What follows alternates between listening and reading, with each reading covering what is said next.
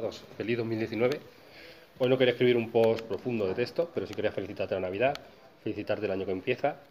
Yo me he venido aquí a un pueblo perdido de la montaña a reflexionar y hacer retrospectiva del 2018, a plantearos los objetivos del 2019. Tengo un montón de proyectos que iré compartiendo contigo en el blog. Espero contar contigo, seguir viéndote, que sigamos online o de manera presencial viéndonos y desearte lo mejor para el 2019.